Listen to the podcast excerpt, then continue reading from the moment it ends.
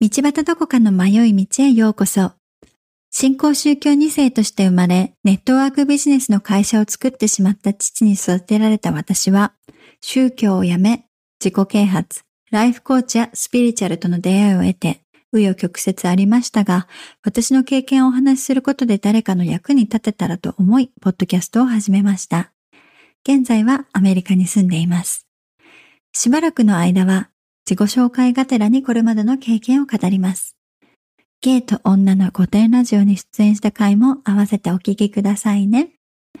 それでは早速本日も迷って参りましょう。皆さんいかがお過ごしですか？えっと、まず最初に私の2回前のポッドキャストですね、母親編で話したことについてちょっとお話したいんですが、たくさんの反響をいただき、たくさんのお便りを頂戴いたしました。皆さんそれぞれの思いの内を書いてくださいまして、本当にありがとうございます。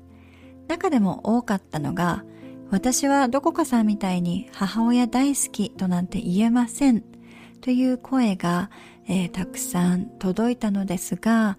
ここのね、このことについてちょっと話させてください。私の言い方が悪かったのですが、えっ、ー、と、私は今現在母のことを大好きとかは思ってないんですね。でもあの配信では私は母のことが大好きと認めたという話をしたんですよね。えっ、ー、と、私の中ではこれは全く違うことでして、うまく伝えられなかったのですが、大好きなんてそんなレベルの高いことをこれっぽっちも思う必要はないですよ。そして私も思っていません。これはね、じゃあなんであの発言をね、母のことが大好きと認めたという発言をしたかと言いますと、えっ、と、これは信頼できるカウンセラーとの治療の中で行ったことなんですけど、今こじれている私の自意識はやっぱり歴史があることですので自分の幼少期から今までのこじれを一つ一つ向き合って認知の歪みを修正していくという必要があったんですよね私の場合。でそれをカウンセラーと一緒にあの治療していったんですけどその中にはトラウマが含まれていたり思い出したくもないようなこととかもうショックすぎて忘れていたような大切な感情とか出来事が含まれるのですがその中に一つ母との確執のようなものがありました。それはねあの母親編でもちょっとお話ししたのですがまあいろいろあってで治療の中でそのトラウマ的体験をしている幼少期の自分に戻ってその時の小さい時の私の感情を大人になった私が言語化してあげるという治療というかセラピーのような内容でした。はい。で、それをね、やっていくときに、まあ一回ではできないようなね、内容で何回も何回もこう、カウンセラーさんと話したり自分の中のね、気持ちを整理していく作業なんですけど、まあ、えー、そうですね、やりました。で、うん、やっぱりその時治療中にたくさん悲しい思いをした小さい私がいて、それを大人の私、今の自分が小さい自分から聞いてあげて、で、そしたらね、ある時に小さい私はこう言ったんですよね。あの、悲しいって悲しい。お母さんがこんなこと言ったとか、こんなことしてきたとか、泣きたいのに泣いたら馬鹿にされて何も感じなくなった言ったとか、あのどうしたらいいのかわかんないでも怒られちゃうとかって恐怖にあの、うん、感じてる自分とかあの言われたことを全部やってるのにそれでもまだ怒られるっていうこう絶望とかをねまあ私今こうやって言ってるけど もうなんか本当に泣きながらとかあまあ泣きながら、まあ感情がね、こう、ちょっとずつ出せるようになってきて、ちっちゃい頃の感情を思い出して、こう、ね、カウンセラーさんにと、まあ自分、今の自分自身に話しかけるようにこう、あーって言っていくんだけど、ね、その時に、うん、まあなんかいろんな思いがポロポロ出てくるんですよね。うん。そんなちっちゃい私、小さい時の私に、がね、その時の感情を教えてくれてる時に、大人の今の私も本当に悲しくなって、こう言ったんですよね、そのちっちゃい私に。なんでそんなに頑張るの？って。やんなくていいんだよ、もう。そんなことやんなくていいんだよ。大丈夫だよ、あなたは。みたいなことを思わず言ってしまいました。で、そしたら、小さい時の私が、ポロッとだってお母さんのこと大好きなんだもんって言ったんです。うん。で、これで、もうね、はっとして、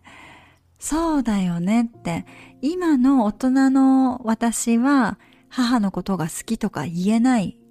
そんなね、ことは言えないけど、小さい時の私は母のこと今でも大好きだから、そのギャップがこじらせてるというか、今も腑に落ちない感情ややりどころのない、うん、状態にいるんだってその時に気づいたんですよね。そこで、小さい時の私に、うん、そうだよねって、お母さんのこと大好きだもんね。よく頑張ったね。本当によくやったよってそんなに悲しくなってもお母さんのこと大好きで、大好きだからそうやってたんだよねって。うん。だけどこれからは、あの、私もあなたのこと、その小さい私のことを、あの、理解してあげるし、受け入れてあげるし、あの、私もいるから安心してねって大人の自分がそのちっちゃい自分に話してね、まあ、認めてあげたんですよね。この一連の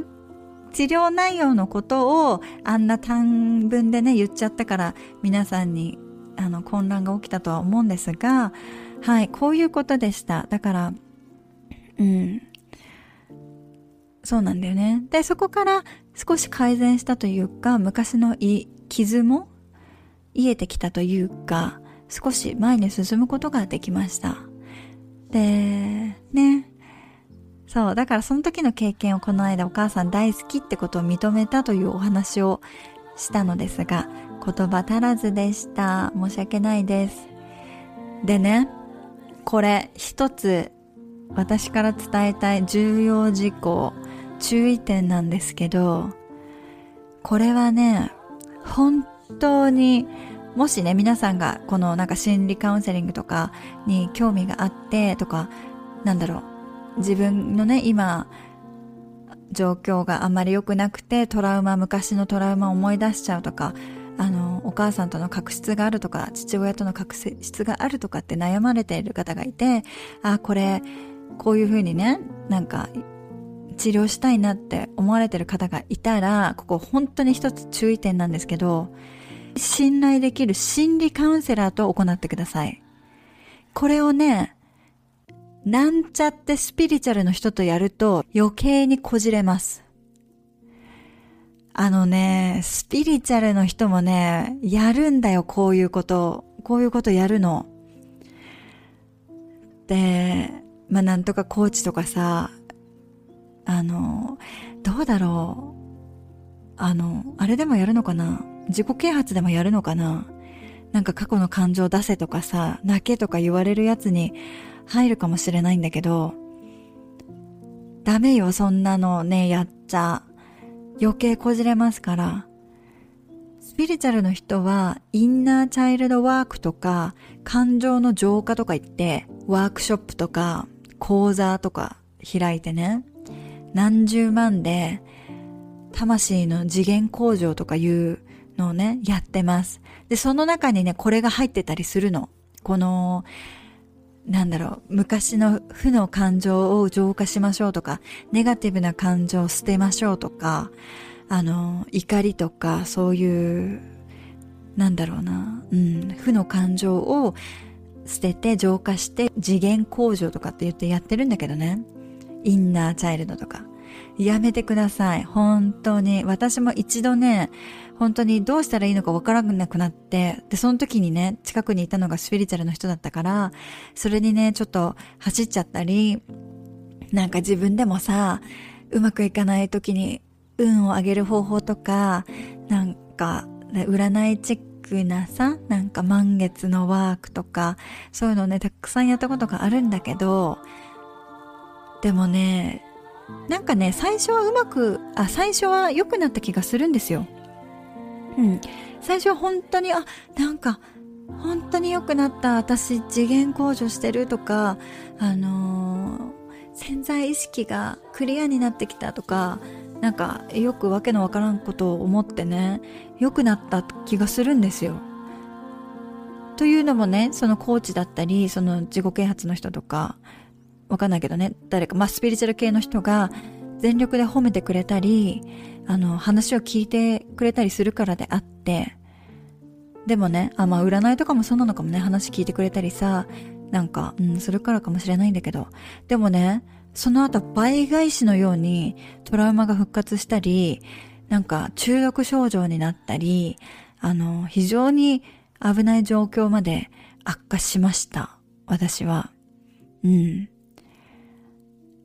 だからね、で、それで、あの、まあね、心理カウンセラーというか精神科医にも会ったことあるし、やってたんだけどね、やっぱりこれはね、合う合わない。確かに心理カウンセラーとか精神科医の中でも、合う合わないの相性もあるし、自分の心のタイミングっていうのもあるんですよね。なので、これをやったからといって一概に、あの、絶対に良くなるとは言えないんですけど、でもね、やるんだったら、本当に信頼できる心理カウンセラーを、あの、めげずに見つけて、やってみてくださいなと思います。ありがたいことにサプリとかね、栄養の力を借りて、ここまで来ることができましたが、今の私は結構ね、あの、そんなに、あの、崩れることなく、いや、全然崩れることもありますけど、あの、昔に比べたらステイボーでやってるかなって思います。なのでね、あの皆さん、この前の配信では、あの、親のこと大好きとかって、ね、認めたとかって綺麗事を言ってたんですけど、そんなことなんか思わなくて、まあいいんですよ。全く思わなくていいんです。きっとそれぞれ皆さんにストーリーがありますから、人の話は、特に私の話は、あっそくらいに聞いといた方がいいですね。ということで、えっ、と、最初に補足させていただきました。ここからはたくさんお便りで質問や感想をいただきましたのでご紹介させていただきます。ラジオネームつるつるシューマイさん。道端どこかさん本日の沈黙編拝聴しました。自己満足とおっしゃっていましたが私はとても共感しました。プロテスタント2世なので同じではないのですが同じところにいたかと思うくらい毎回お話に共感しています。沈黙は読んだことがないのですが過去実家に2冊ありました。作中で書かれている内容に大変興味が湧きました。カトリックの信者が作者であることに意味があるとおっしゃっていた点も道端どこかさんの解説を聞いてとても同意いたしましたなぜ日本ではキリスト教が広がらないのだろうと幼少期はひたすら考えていたので私も沈黙を読んでみようかと思います私はプロテスタント2世として生まれて珍しい名字で父親は外国人です。物心ついた時からずっとマイノリティの中にいて、私の家は普通ではないという感覚がありました。教会にいても父は外国人なのでみんなとは違うし、教会に行ってることもハーフであることを隠しても名前が珍しくて、かっこ日本名です。名乗ると突っ込まれていました。ずっと普通に憧れていました。それでも私は神に愛されている特別な存在という教会での教えが自分のアイデンティティを保っていた部分もあります。なので大人になった今とてもこじらせています。道端どこかさんの宗教を通して感じた悩みや葛藤を聞くたびに自分だけではなかったのだなと思えて励ましてもらった気分になります。私も迷いながら生きてる人としてこれからも配信を楽しみにしています。ありがとうございます。嬉しい感想ですね。これいただきました。つるつるシューマイさん。普通に憧れていましたっていうのは激しく共感いたしますね。あのうんなんだろうな。多分さ日本でハーフとして生きるっていうだけですごい大変だと思うんだよね。うん。私のね娘もハーフだしあの夫が外国人ってこともあってそのね私の家族と一緒に日本に帰るとこの夫が受ける日本での対応ってね多分ね日本人の方は意識されてなかったり別に何とも思ってない普通の行動だとしてもあのそうだね。なんか考えさせられるところはあるしハーフのね娘たちを連れて行ってもなんかちょっとなんだろうな。あ日本で暮らすとこういう風になるのかみたいな思いがあってね。日本大好きです。本当に暮らしたいけどあのここで暮らすにはちょっとマイノリティの中に入る部類であればあ少し大変かなって感じた時もありました。ね、うん、だからそしてね私の名前もさ本名がバリバリのなんか宗教名前でうん、ちっちゃい頃から自分の名前をね言うのがすごい恥ずかしいというか「えー、そんな名前なの聞いたことない」とかって言われるのがほとんどだったので名前からかわれたりもしましたしだからねあまり好きじゃなかったんですけどだからちょっとここ分かりますね普通になりたいというのが。それプラス宗教にいる私っていうね宗教を持っている私神を信じている私というのはちょっとねうん生きづらさが出てきますよね日本だと。うん。でもこんな素敵な感想いただけて嬉しいです。本当にありがとうございます。お便りありがとうございました。でねつるつるシューマイさんは、えー、ちょっと前にもお便りで質問いただいてたんですけどえーと、宗教をやめた今神様の存在を信じていますか？布教活動の一環のような質問になってしまいましたね。宗教をやめると同時に神への信仰心もなくしたのか教えていただきたいです。宗教をやめるイコール今まで信じてきた神は信じないということでしょうか。私は教会に行かなくなり3年ほど経ちますがイエス様や神様の存在は未だに信じているので気になっています。差し支えない範囲で道端さんの考えや心境の変化を教えていただければ嬉しいです。これからの配信も楽しみにしています。ということでねちょっと前に質問もいただいてたんですがそうここね気になるポイントですよね。私もね気になるポイントだなと思うんだけど今は神様の存在を信じていますかえ、っとアンサーはどちらかというとはい信じてますになりますね。うん。さっきもねお便りで話していただいたんですけどここがね私のアイデンティティの一つでもあります。この宗教人生をほとんど送ってきてでその言ってた新興宗教がですねこの方はプロテスタントの教会だったのでまたちょっと少し変わってくるかもしれないですしもう分かんない私行ったことないからあのもしかしたら同じなのかもしれないけど分からないけど新興宗教の場合は本当にこの宗教が正しいっていう教えなんですよね。この神が正しいではなくて、この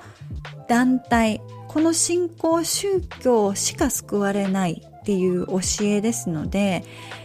神を信じているイエス・キリストという存在を信じてきましたがそれにもね勝って私の場合は、えっ、ー、と宗教を信じてました信仰宗教を信じていたっていうのが大きいですね。なのでその新興宗教をやめた時まあ前回のか、ね、配信とも重なるところがあるかもしれませんが新興宗教をやめた時に、うん、宗教をやめたけど神の存在というのは改めて大きく感じましたしあのー、うん宗教をやめるイコール今まで信じてきた神は信じないということではないです。でもね、ここね、難しいんですけど、かといってでは今、神は信じてるけど、神は誰かというと、イエス・キリストを信じてるかと言われると、そこはちょっとクエスチョンですね。わかりません。けど、ただ私は神聖なる存在を信じてます。はい。なので、神が誰かという議論はいたしませんが、神は信じてますよ。だし、あのね、なんて言うんだろうなうん。あの、ちょっと、ちょっと そうだね。シーズンゼロで、もう今は消してしまったのでないんですが、シーズンゼロで言ってた内容にあるんですが私このね神を信じるとかそういうことスピリチュアルとかなんだろうそういう神聖なものをちょっと信じてみるというかそういうことに関してはえっ、と七味だと思ってるんですね。うどんにかける七味です。まずは弾力のある美味しいうどん。これ肉体ですね。フィジカルフェルスがあってでその次におつゆ美味しいバランスのいいあの辛すぎずしょっぱすぎず甘すぎずのお出汁が効いたバランスのいいお出汁。それがメンタルヘルスですね。メンタル。でもう一つがあのねスピリチュアルヘルスってことでそれが七味っていう話をしたんですけど本当にねあの神とかそういう存在を私が信じる時はうん大切なのはうどんとつゆであって七味は入れすぎないことが大切だと思ってます。なのでそうね神様私は神を信じてます。神がいますっていうことはかけすぎなので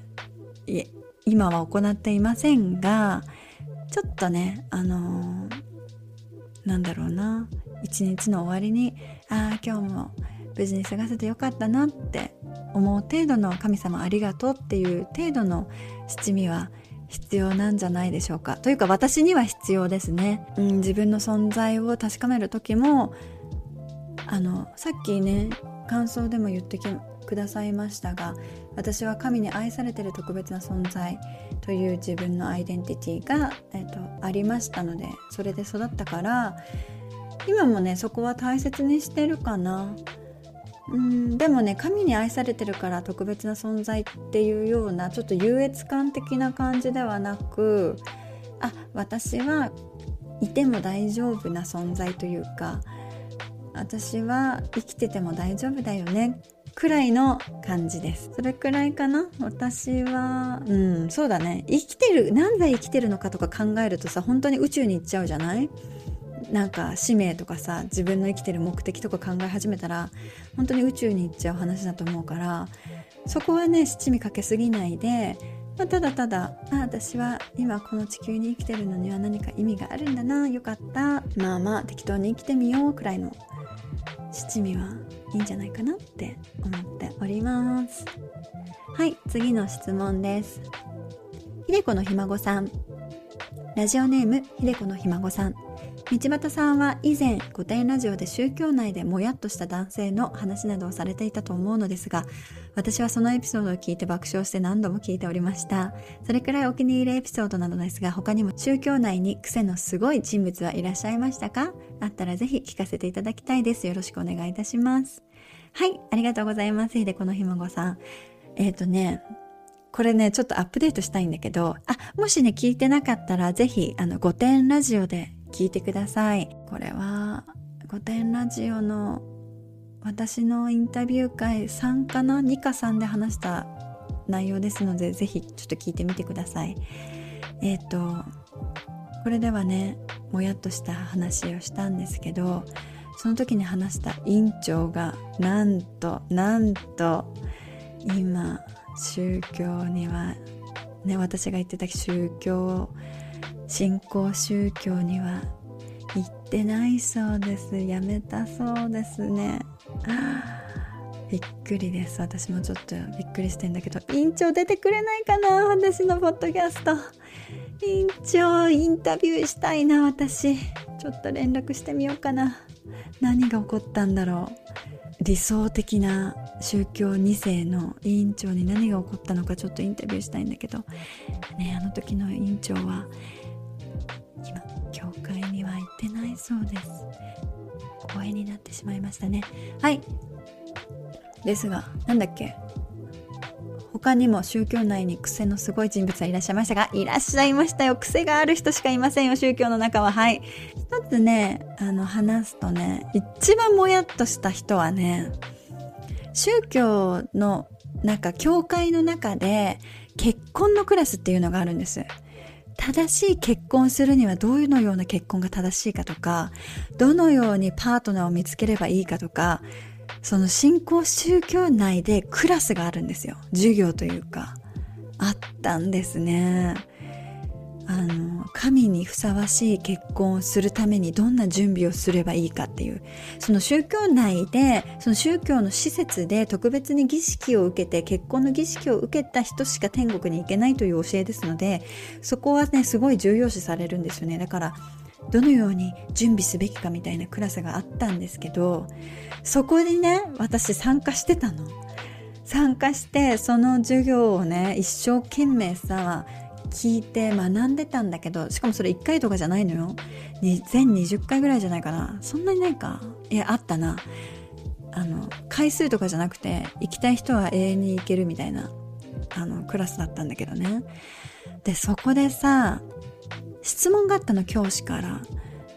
じゃあ神にふさわしいパートナーを見つけるのにあなたはどのようなところを基準としてますか？みたいな